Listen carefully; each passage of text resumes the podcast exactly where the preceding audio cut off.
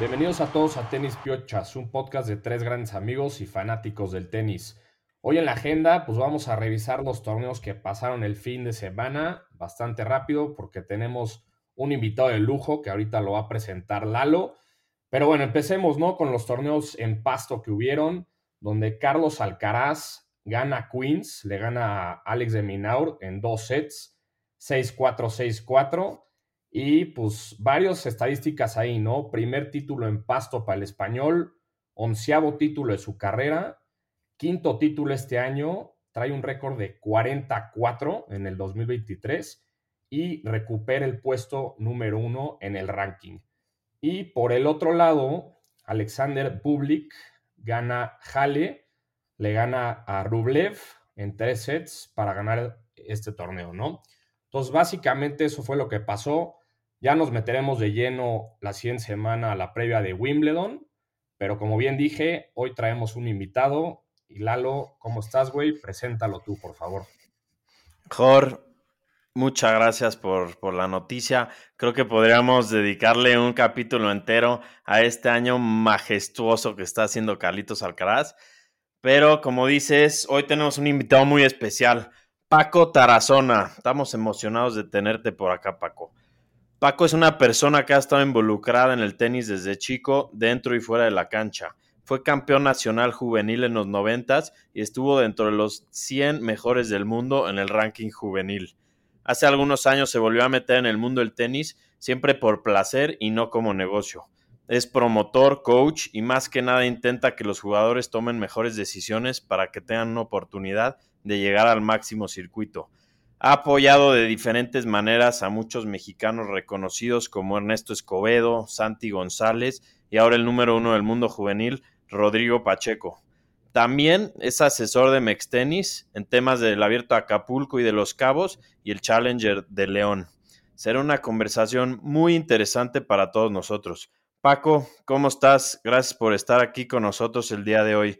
Antes de entrarle de lleno, Cuéntanos brevemente sobre ti y cómo, cómo te has involucrado en toda tu vida con el tenis. Bueno, buenas noches. Antes que nada, gracias por, por pensar en mí, por invitarme. Trataré de hacerlo breve. Como saben, pues tuve un breve paso por el tenis. Tiré siendo juvenil por cuestiones familiares y me alejé del tenis literal algo así como 21 años, que no volví a tocar una raqueta y me alejé por completo casualidades, destino, hice al nivel que llegué a jugar como juvenil, hice buenas relaciones como Fernando González, el chileno que fue cuatro del mundo, David Nalbandián, y en una de esas Fernando me escribió que venía hace unos siete años, seis años a dar una exhibición a Monterrey, a Ciudad de México. No nos veíamos hace mucho, lo fui a ver y ahí es donde conozco a Lucas Gómez y ahí es mi, reingreso o mi step back en el tenis a él lo empecé, fue como regresé y lo empecé a ayudar a él, me empecé a involucrar a través de Lucas, revivió este sentimiento en mí, encontré en Lucas cosas que a mí me pasaron emocionales en el momento que me retiré y dije, bueno, a lo mejor puedo aportarle algo para que no le pase lo mismo que a mí, confusiones, cuestiones familiares. Y de ahí pues me fui involucrando, me fui ahora sí que invirtiendo tiempo en viajar a Challengers, en Futures, en torneos, locales en, la etapa de Rodri, en el caso de Rodri, su entrenador pues fue mi entrenador, entonces me empecé a involucrar de nuevo con gente que, que perdí mucho contacto y pues hoy estoy más involucrado que nada en esto, caray. Muy contento.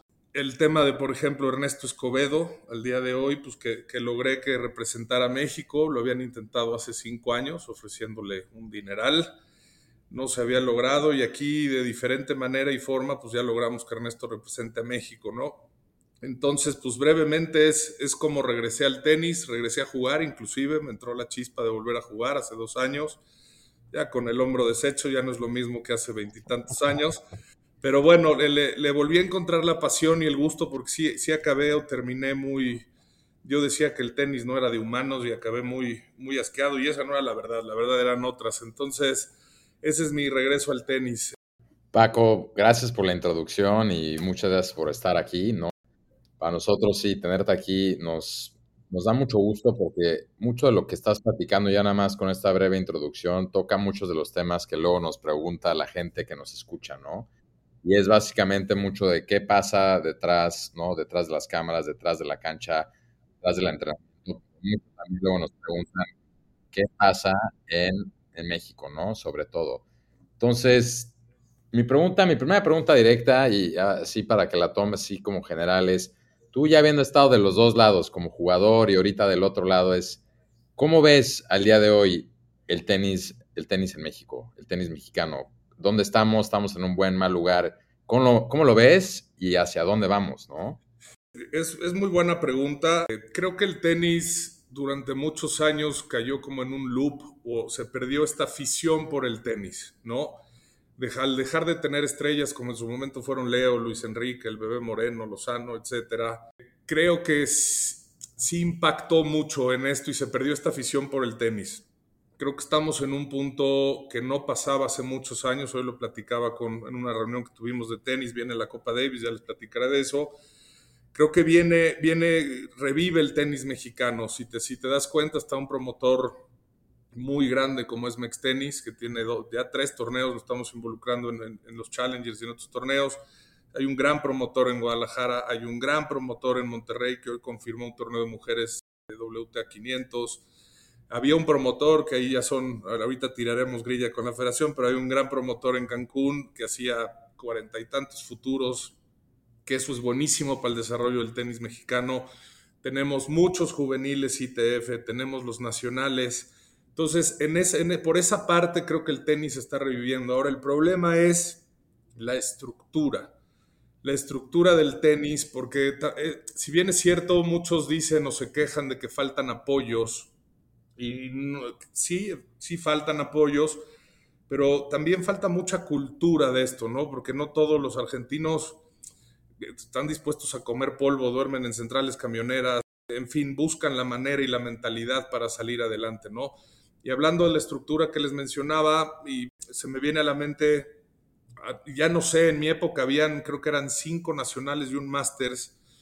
Hoy no sé ni cuántos nacionales hay, o sea, hay un estatal, un regional, están los ITFs y creo que hay como ocho nacionales. Entonces, para dejarlo muy puntual y claro, pues a lo mejor tu campeón nacional o tu número uno nacional en 14 y menores no necesariamente es el mejor, es el que a lo mejor el papá tuvo los medios o tuvo el apoyo para viajar a todos estos torneos, ¿no? En esta parte la federación siento que, que, no se da tanto cuenta de esta parte, es un tema de hacer torneos y torneos y torneos y algunos periodistas dicen es que México tiene más torneos que Argentina y que Brasil y que sí, sí, pero la estructura dónde está.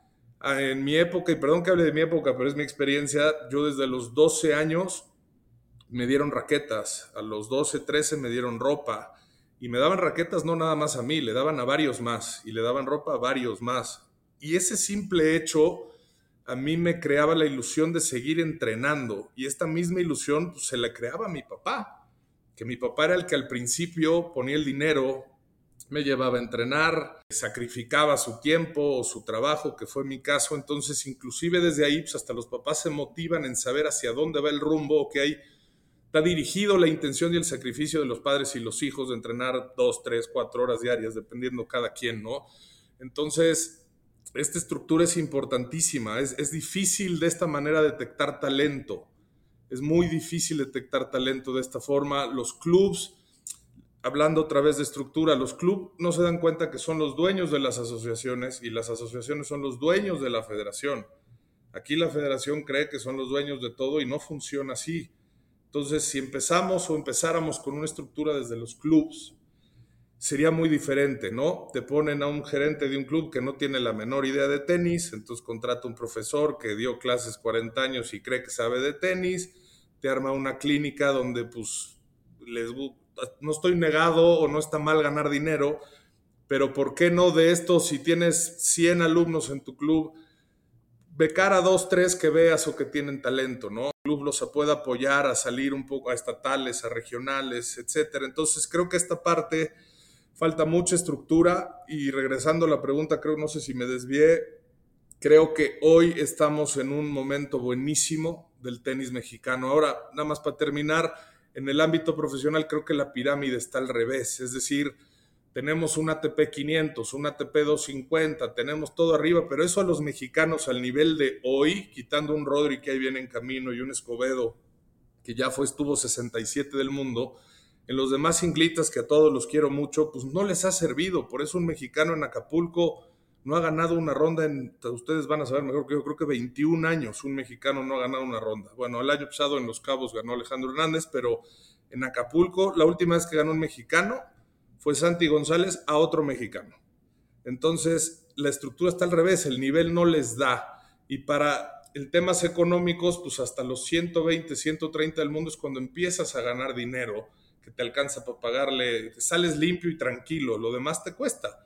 Entonces, puede haber muchos challengers en México y así, pero insisto, no hay una estructura que creo que ahorita, aprovechando esta entrevista, sería importante ponerle mucha atención, que hay muchos promotores, hay muchos niños, la gente está, por más que está creciendo el pádel y el píquel, creo que el tenis está reviviendo en México, está creciendo y creo que es un momento de aprovechar esto. Buenísimo, Paco. Pues creo que tocamos muchos, muchos puntos aquí en tu descripción. Pero para, para seguir una línea un poquito más concreta, cuéntanos un poquito qué pasa dentro de la federación. ¿Por qué es que los mismos jugadores de repente ni siquiera se quieren involucrar con la federación? No sé cómo está el tema de apoyos económicos, qué se necesita un junior y hasta un güey ya que es profesional para que los apoyen qué tipo de fondos tiene la federación. Sé que hay jerarquías, hay corrupción, hay, digamos que no se quieren cortar ninguna flor de su jardín y, hay güeyes ahí que no deberían de estar, pero lo están por poderes pues, mal manejados y demás, ¿no? Entonces cuéntanos bien, bien tú que estás metido en ese mundo y que la gente quiere saber la realidad y no lo que se publica en, en todos lados. Híjole, en la que me están metiendo. Y con hombres y todo, cabrón. Contaré, contaré, contaré lo que, a ver, lo que se deba. La verdad es que está muy mal eso. Inclusive no, no me da ni pena ni miedo decirlo al aire porque pues al presidente le he dicho barbaridad y media, barbaridad y media, o sea, me tiene bloqueado de WhatsApp, de Telegram no, de WhatsApp me tiene bloqueado. Oye, espérame un segundito, para que la gente sepa quién es el presidente actual de la Federación Mexicana. Carlos Ricardo González López de Lara. Ay, cabrón. Lo tengo ahí muy presente. Mira, cuando él empieza en esta federación, me acerqué a él a través de otros conocidos, lo decidí apoyar, lo acerqué, lo acerqué con Mextenis, lo invité al abierto de los cabos para ver cómo sumar al tenis. Nunca pasó nada. Y de ahí, pues, una tras otra, tras otra, y empezaron, pues, los que no me consta, pero son cosas obvias, los negocios. Hablabas de apoyos, no hay ni medio apoyo, ni medio apoyo de la federación a ni un solo jugador. La federación a veces vende que hay apoyo, es mentira. Es mentira, me ibas a preguntar algo. Ni siquiera tema de equipo, ropa, raqueta, boletos de avión, cuotas de inscripción de torneos, nada. Nada, bueno, a ver, me voy a corregir. Hace dos años yo estaba en Guadalajara, fui a ver un torneo del grado 1, perdón, ya los cambiaron a Jotas, no sé cuánto, pero era grado 1. Y yo a través del tesorero Eric Pérez le conseguí el apoyo de la federación, fue un vuelo para Rodri el año pasado a Europa, me parece. Vuelo que aparte me contaba Lanzo, entrenador, que creo que lo mandaron México, Murcia, Murcia, Congo, Congo, Londres, Londres, Madrid. Y tenía que llegar a Madrid, ¿no? Un vuelo o sea, y es, ah, y aparte le pidieran a Rodrigo que diera un video de agradecimiento por el apoyo de la federación. Ese es el único apoyo que yo sé, que yo tengo claro que sé. De los demás apoyos yo se los puedo dejar muy claro. Todo el dinero que... La federación no tiene un solo patrocinador. Tiene un patrocinador de ropa que no les genera ingreso hasta donde me quedé, que es O Sports. O, ah, creo que se llama O Sports o algo así, de O o de O Sports todo el dinero que entra a la federación, que tú ves para la Copa Davis, cuando jugamos de locales, para los juveniles, para los viajes que ven que chavos van a... Todo eso lo manda la ITF. No es dinero de la federación. Eso lo tengo que dejar bien, bien claro. Y te digo porque ahorita se juega Copa Davis contra China en septiembre y yo estoy representando las negociaciones con la federación para Ernesto Escobedo y Rodri Pacheco. Entonces estoy en estas negociaciones. De verdad, ah, la ventaja ha sido que son con Enrique Núñez, el vicepresidente, no con el burro de Carlos, pero tengo claro, todo, todo está todo está documentado. No tienen un patrocinador, raquetas, eh, nada, nada. De verdad, no hay un solo apoyo para ningún juvenil. Ninguno. Y eso sí, para las niñas, por ejemplo, de Billie Jean King Cup les piden videos de agradecimiento. Es más, la federación le debería de agradecer a las niñas, y a los, hablando de Copa Davis y Billie Jean, porque gracias a ellos entra dinero a la federación. Para darte un ejemplo, cuando juegas de local, la ITF manda un host grant, ¿no? Un host del local te manda tanto dinero y te manda aparte lo que le llaman sueldos para los jugadores. Ese host grant se lo queda a la federación, nunca lo daba. Y no nada más eso. Van en el caso de San Luis Potosí, que fue en noviembre, me parece, contra Serbia, van a San Luis y le dicen, te cobro un millón de pesos o millón y medio de pesos por la sede. Entonces, gracias a los jugadores, pues entraron 50 mil dólares esa serie, más un millón de pesos, creo, que puso el club, el Potosino, en San Luis. Entonces, pues más bien los jugadores están apoyando a la federación. Increíble, increíble escuchar todo esto. Es una lástima lo que está pasando ahí. Y también en este tema podríamos seguirnos toda la noche, pero creo que tenemos que avanzar. Jor, tú tenías otras preguntas relevantes al tema, ¿no? Sí, sí, exacto, Paco y Lalo. Yo quería preguntarte, ya lo comentamos un par de veces aquí y en este podcast lo llevamos siguiendo un buen rato pero a la joya mexicana del momento, ¿no? Rodri Pacheco. ¿Qué nos puedes decir de él? O sea, cómo él sobresale arriba de, todos los demás que han salido, ¿no? O sea, podríamos decir varios nombres, pero pues, ¿qué trae Pacheco que no traen los demás? La verdad, estamos muy orgullosos de él. ¿En qué está Pacheco ahorita? ¿Qué sigue para él? ¿Tú cómo lo ves? ¿A, dónde puede llegar? Etcétera, ¿no? Bien, antes que nada, muy contento porque hoy ganó en un Challenger en, en Italia, entonces muy contento, ganó su primera ronda. Rodri, a diferencia de otros, hablábamos de estructura y de esta estructura pues llega un, no me acuerdo el nombre de su primer entrenador, pero desde muy chico Alain Lemaitre lo ve, lo descubre, se acerca a él desde los 11, 12 años y le dio esta buena estructura y seguimiento a su carrera, ¿no? Independientemente que el, que el chavo mide, mi Rodri mide 1,91, zurdo y todas estas cualidades que te ayudan para el tenis, pues es un chavo, una, que tiene la mentalidad y trabaja duro, y dos, vuelvo a lo de la estructura, el seguimiento que se le ha dado a este niño ha sido quirúrgico, ha sido perfecto y exacto. Eh, híjole, les voy a, no sé si esto sea chismo, ya lo podía decir o no, no, me dijeron que no, pero por ejemplo, los procesos de cada entrenador y chavo son importantes. Hoy Alan Lemet, su entrenador, desde te decía 11, 12 años, es ahorita Roland Garros fue su último torneo. Se hace a un lado y entra en esta transición que es complicada para unos más, unos menos, los chavos. Entra Leo Holguín, un entrenador argentino, sigue Roberto Machone como preparador físico y 10 semanas al año entrará Franco Davín a apoyarlo a Rodri, apoyar a Rodri. Franco Davín, si están al día, pues ha ganado con jugadores Grand Slams ¿no? y otros torneos, es un excelente entrenador, de los más reconocidos del mundo. Entonces ya pasa esta transición Rodri, sigue trabajando duro. El siguiente mexicano que le sigue creo que está a 200 del mundo junior. Entonces volvemos a lo mismo, es, es por qué no tener dos, tres, cuatro Rodris, ¿no? Es, es, lo que sería ideal.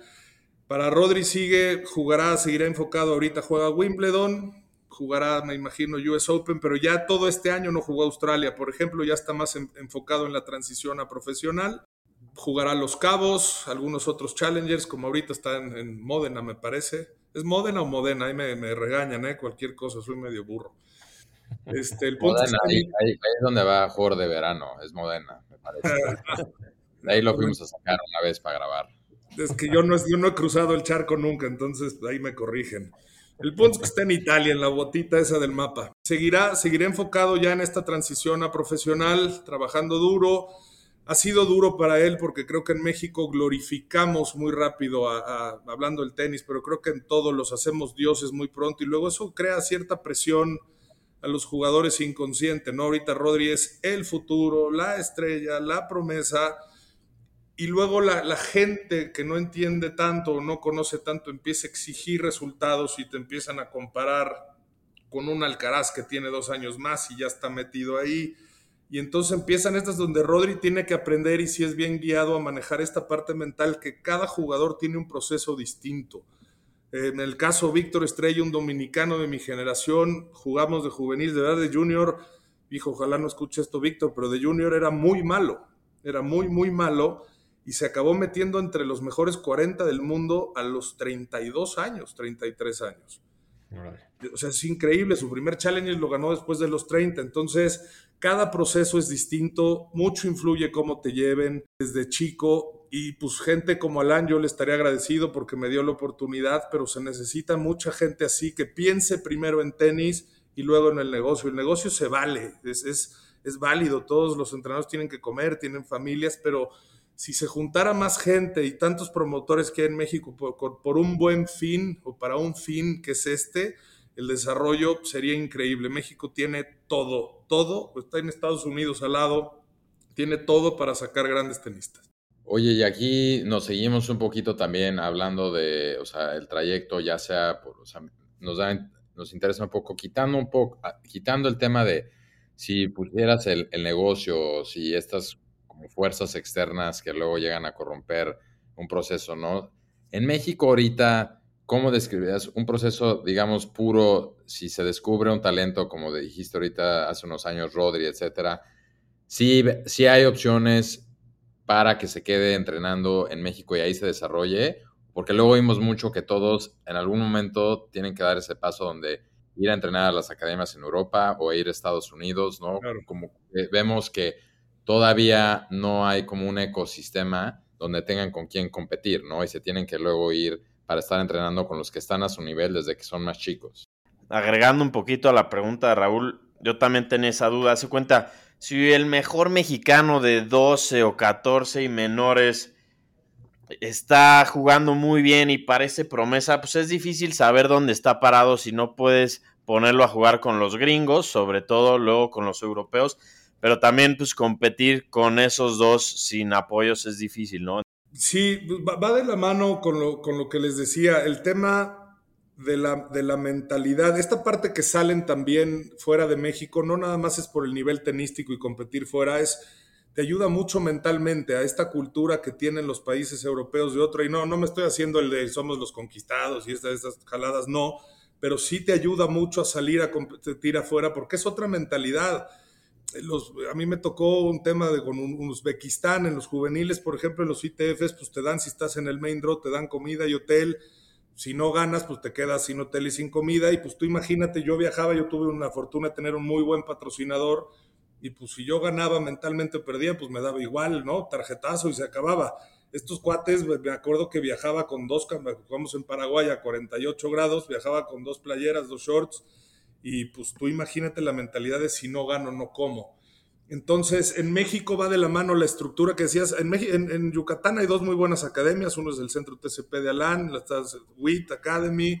Hay, hay, bueno, hay de dónde sacar, sí hay de dónde, pero es, es, falta esta cultura de la ley del mínimo esfuerzo, de dedicarle más tiempo a los chavos y de crear esta estructura. Nosotros ahorita no, no puedo, no tengo nada concreto, si no les diría, pero estamos trabajando en, una, en un circuito juvenil donde a los primeros se les pueda dar un intercambio de wildcards con torneos que ya algún día se los haré saber, patrocinios, ropa, para volvemos a lo mismo, para que los papás y los chavos tengan un motivo de seguir entrenando. Llega la pubertad a los 14, 15, 13, no sé, y pues si no tienen raquetas, el papá sacrifica, prefieren, entonces cuando yo no me acuerdo esa sensación y olor de mis raquetas cuando me las dieron, pues ya sigues entrenando, el papá se sigue motivando y si dice, bueno, si gana este torneo mi hijo se va a ir cuatro semanas, todo pagado Europa. Entonces no, no dejas que se desvíen, ¿no? Es, es darles el seguimiento. Estamos empezando en Mextenis con academias, con unos camps que son el inicio de varias cosas para detectar talento, reviviendo a los patrocinadores. Muchos patrocinadores también pues ya no confían. O sea, el cuate este de la federación, pues cómo le va a vender un proyecto si no tiene, no sabe ni contar, creo, 15, 30, 0, no, no tiene la menor idea. ¿Cómo va a vender un proyecto si no tiene ni idea, no?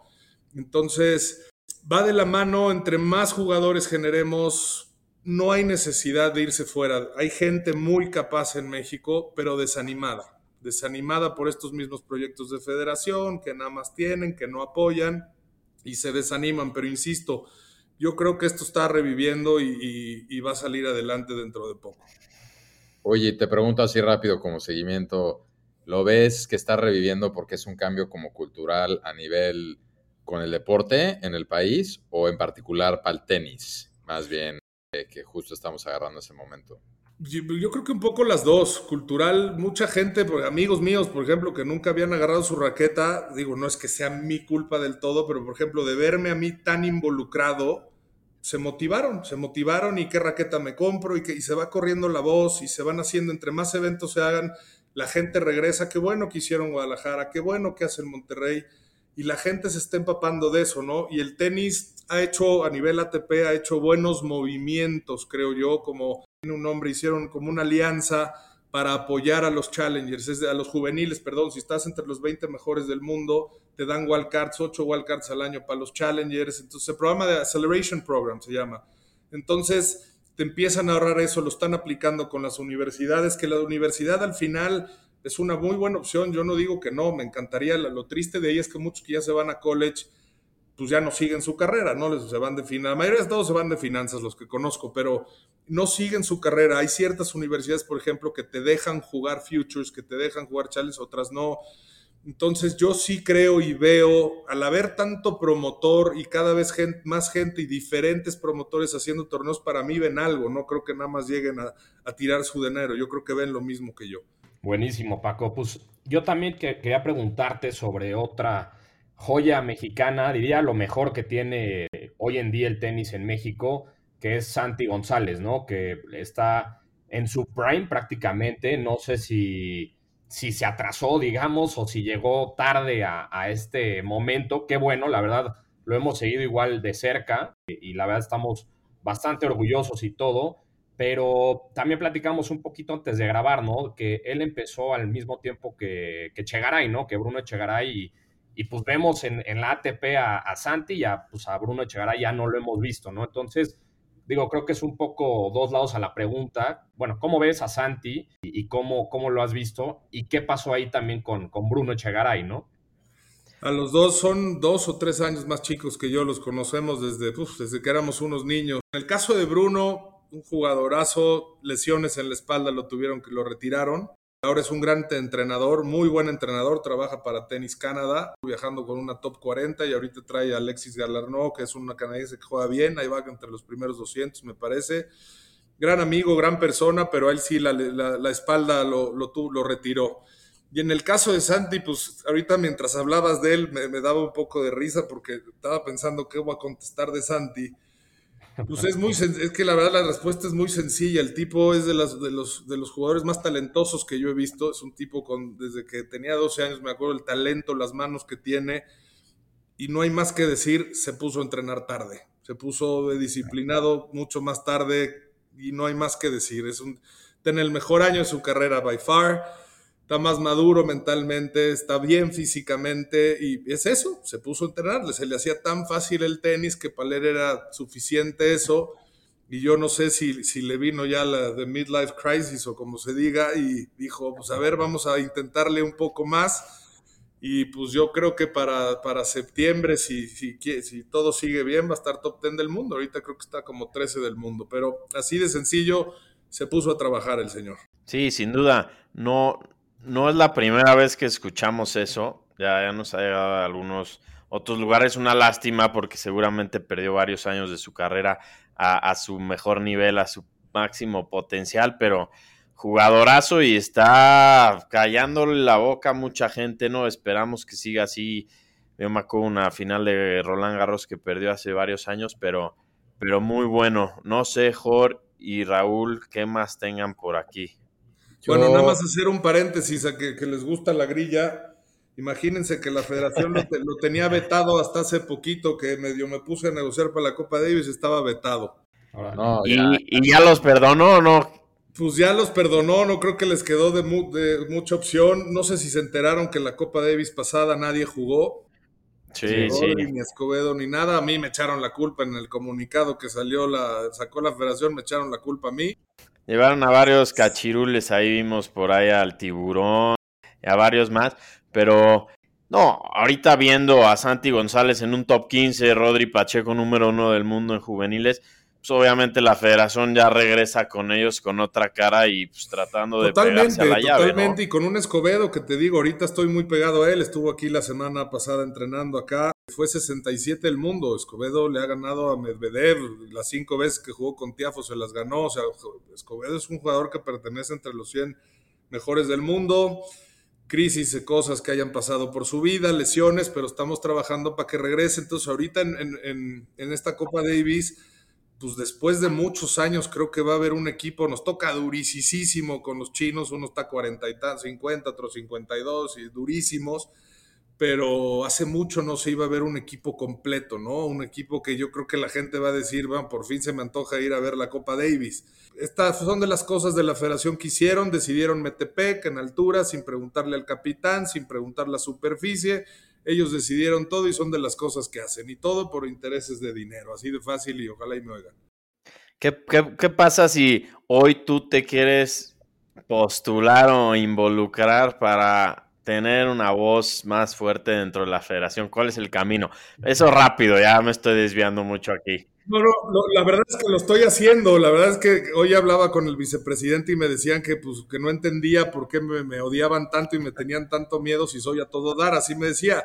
Y la verdad es que lo único que hago es decir la verdad y reclamo lo que es. No digo más. Yo estoy para apoyar al tenis. Si hicieran las cosas tantito mejor, pues, o sea, el presidente viaja a todos lados, por todo el mundo y no hay un peso para, se va a US Open, se va a las conferencias, pero no hay un peso para un chavo. Entonces, es lo único que reclamo. La voz, la verdad, afortunadamente me han escuchado, me siguen, saben que no tengo un interés. He demostrado, primero me gané un lugar demostrándole, ayudando a los jugadores, porque pues, está muy fácil también salir a decir que yo soy aquí el que muevo todo. No, no es así he ayudado, no me gusta salir en la foto, la verdad es que ando ahí discreto dentro de lo que se puede, pues ya salen comunicados, pero la verdad es que yo no quiero ser presidente de federación, creo que puedo ayudar más estando de, de lejos, de fuera, pero sí me gustaría tratar de organizar algún equipo o un, un, juntar gente que tenga el mismo propósito o el mismo fin, eso sí me gustaría hacer.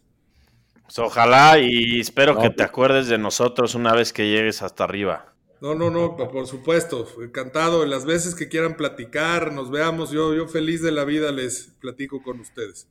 Perfecto. Pues creo que con esto está perfecto dejarla ahí, Paco.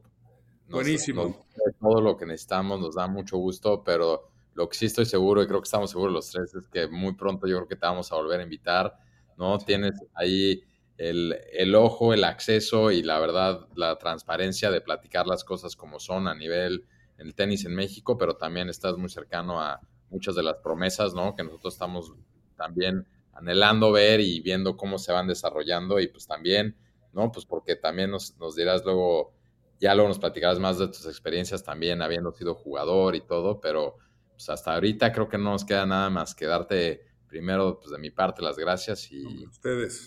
¿no? A ustedes, sí. a ustedes, gracias por la invitación. Sí, muchas gracias Paco. La verdad es que disfrutamos mucho platicar, saber de, de todos los chismes y, y, demás.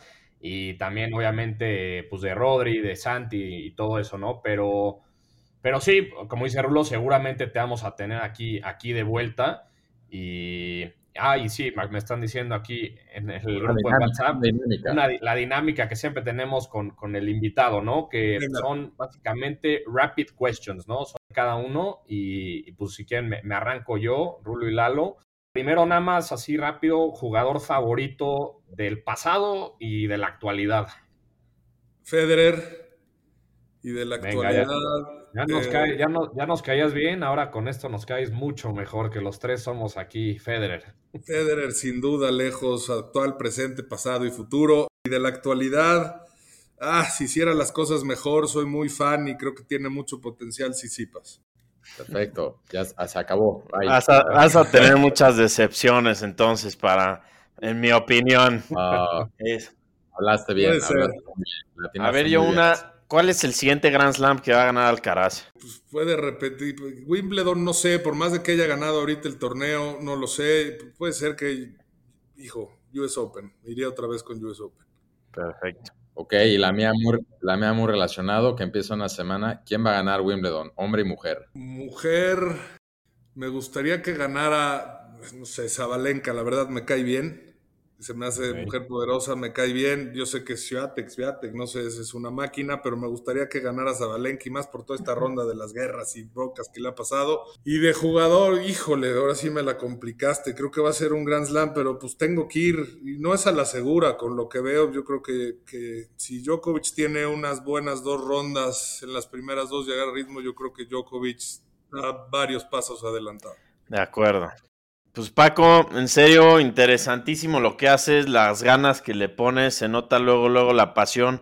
Hay poca gente tan comprometida con crecer el tenis mexicano y pues más adelante seguro podemos platicar de muchas más cosas como tu, lo involucrado que estás en los grandes eventos que ya tiene el tenis mexicano con Mextenis, Acapulco, Los Cabos y demás. Y pues te felicitamos por eso, por favor, con lo que podamos ayudarte, cuenta con nosotros y, muchas gracias por estar aquí. No, hombre, igual de aquí para allá con ustedes, las veces que quieran, cuando se pueda, yo encantado de platicar con ustedes, lo que necesiten. Buenísimo, un abrazo, Paco. Venga, pues muchas gracias, Paco. Un abrazo. Un abrazo.